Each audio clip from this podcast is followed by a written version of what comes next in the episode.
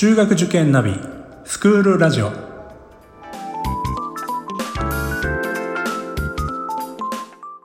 スクールナビゲーターののびるです。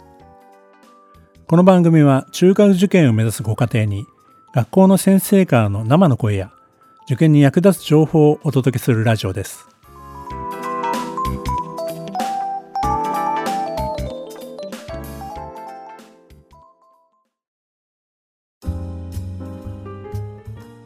えー、今日はですね、えー、芝浦工業大学附属中学校高等学校の、えー、佐藤校長先生にお越しいただきました、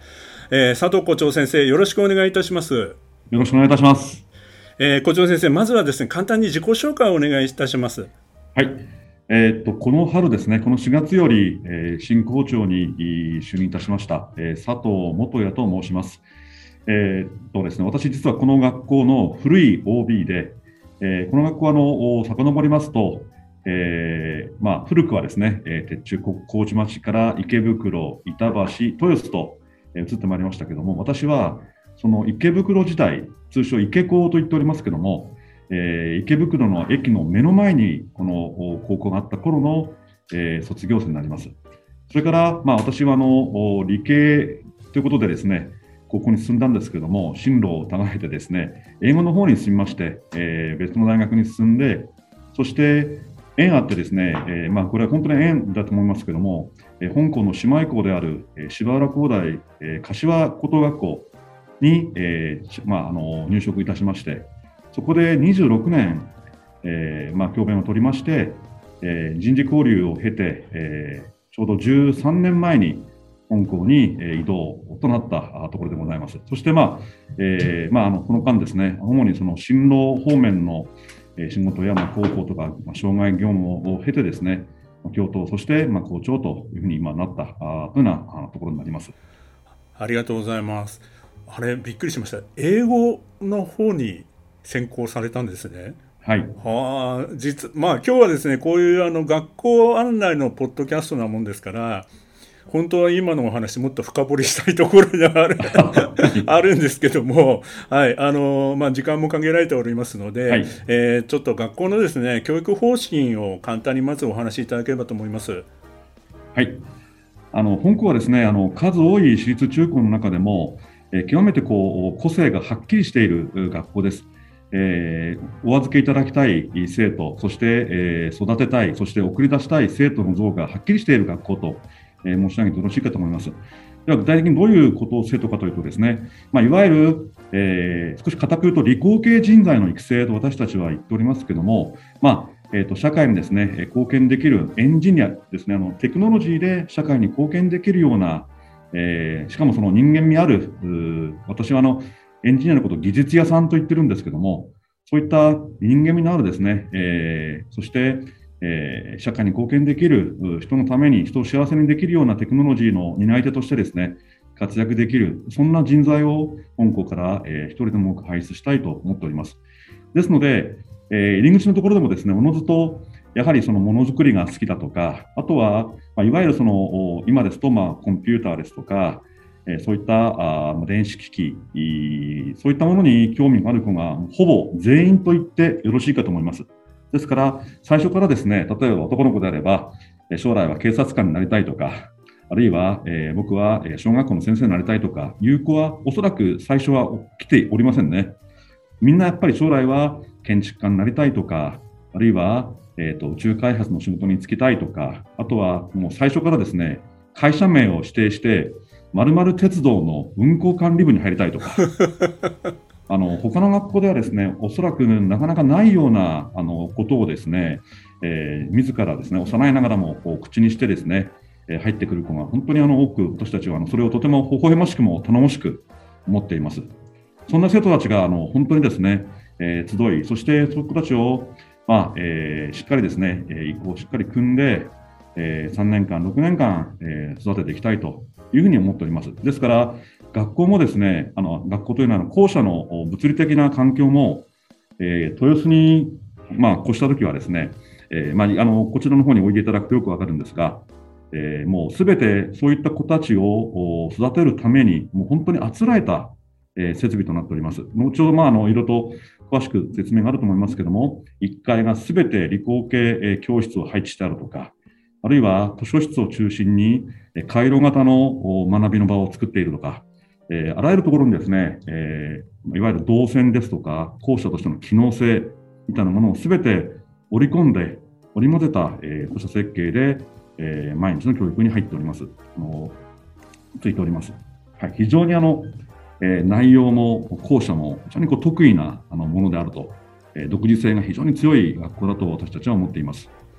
ありがとうございます。私もあのお伺いしたことありますけども、まあまあ校舎に入るとですねあこの理工系の好きな子にとってはですねもうワクワクしそうな感じのですね あのもう PC のあのパソコンのですねあの機材がずらっと並んでたりとかですね、まああのはいあの実験のもう教室が何個もいくつもあのあったりとかですねもうこの場でずっとなんかこう子供たちその場でこうものづくりとか分解とかしたくなるような そんな雰囲気を感じさせるこう教室配置といいますかね設計になってますよね。もうおっしゃる通りだと思います。で私たちもそれがもう眼目でですねまさに私たちがあのこうしたいああしたいということがこうしっかりと形になって、えー、校舎の隅々に反映されていると申し上げてもよろしいかと思います。あの教育のプログラムについてはまた後でですねあのお伺いすることになるんですけども、はい、まあ、そういった中で、まあ、将来的にまあ社会に出していく人材としてですね、まあ、どういった人材をこう育てていきたいというふうにお考えですか？はいあの私はあの今あの、子どもたちにですねあのいろいろと話す場があるときにするのは、まあ、これからのその、まあ、エンジニアというか技術の担い手というのは新しい技術をこう開発していくと同時にこれまでの技術者が、え新しいものやものを作り出すことによって、負の遺産をたくさん残してしまっていると思っています。環境問題しかり。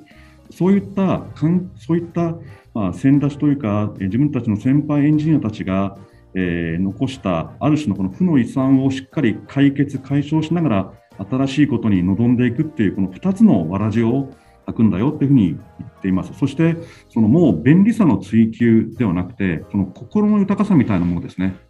本当にこう、人を本当にこう、幸せにしてくれる、えー、便利さではないところで、えー、心にこう染み入っていくような、えー、非常にこう抽象的な言い方ですけども、そういうような、えー、技術、エンジニアリングの、まあ、担い手となってもらいたいなというふうにはいつも話しています。なるほど。あの相手の心が分かるというか人の心にもあのやっぱり敬愛をするという、もともとの創立の理念にも通ずる部分のことを今おっしゃってるんだと思いますけども、はい、要するにこう柴原工大附属さんって理系だよねっていうようなイメージが、まあ、あるわけですけども、はい、そういう意味ではあの世界に出ていってしまう今人材の流出ってことを言われてるじゃないですか、はいはいはい、この点に関しては何か先生ご意見がありますか？えあのちょうど私の世代はですね、いわゆる本当にこう、まあ、技術立国日本の担い手というようなですね、ことが、えー、言われて、まあ、そういった非常にこう勢いが、えー、あった時代に私は、まあ、あの歩んできたわけ生きてきたわけですけども、まあ、今の子たちはどうしてもこうもう東南アジアの諸外国にもさまざまなところでどんどんですね追い抜かれていく、えー、せっつかれていくというようなところがあるわけですけども、あの日本で日本人のですね感性とか、日本人のいわゆる持ち味しかできないようなものっていうのは、まだまだ私はあると思っています。でそういったことがですね実は彼らに気がついてないと思っていまして、そういったことに、ま気づいてもらう、気づかせてあげるということも、まあ、おそらく学校の現場では必要なんではないかなという、そういうこと、そういった視野を持ってですね、できればこう、えー、日本を出ていくなり、えー、してもらいたいなというのを思っています。まあ、あのそういう意味での中等教育のあの位置づけっていいますか、あの立ち位置って本当に大事なんじゃないかなというふうにも私個人でも思っております。まあ、よくあの、はい、よく言われてるあの自己肯定感とよく言われますけども、そういったのが、まあ、やはり日本人の子どもたちはやっぱりこう極端に低いというのは、やっぱりすごく残念で、やはり心配なあのところですね。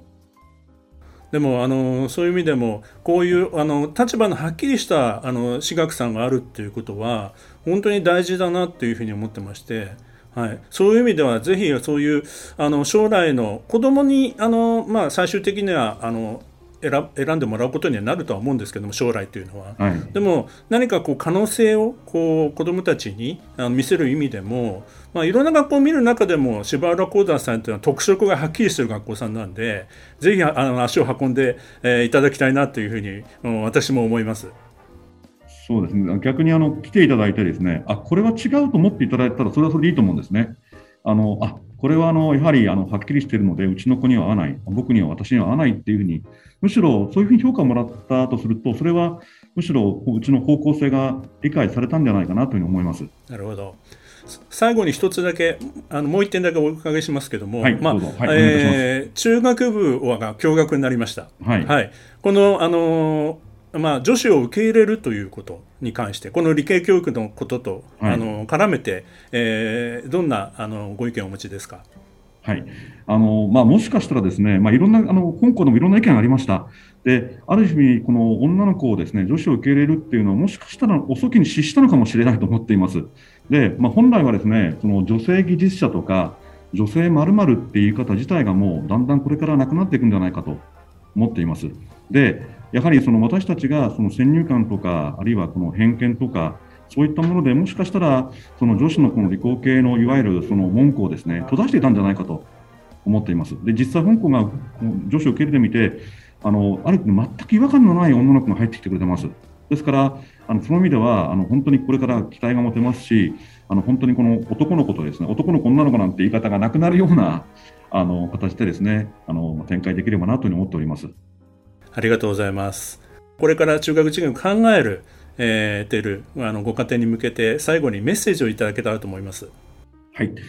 えーと、今までですねお話ししましたように、香港は非常にこう方向性のはっきりしている学校で、よく私はあのこう振り切っているとか、えー、とんがっているとか、えー、言ってます。しかしながら、あの香港でしかできない、えーまあ、教育ですとか、環境がありますので、えー、香港のですねこの目指すその理工系人材、将来このえーとですね、人間味のある心の温かいエンジニアとして育ってもらいたい、そういった、えー、まあ、エンジニアの卵をですね、たくさんたくさん香港は受け入れたいというふうに思っておりますので、あの非常にこう変わった学校ですので、いろいろと説明をお聞きいたいただいてですね、よくあのご理解をしていただいた上で、納得していただいた上でですね、ぜひあのお考えいただければと思っております。どうぞよろしくお願いいたします。はい、えー、本日はどうもありがとうございました。ありがとうございました。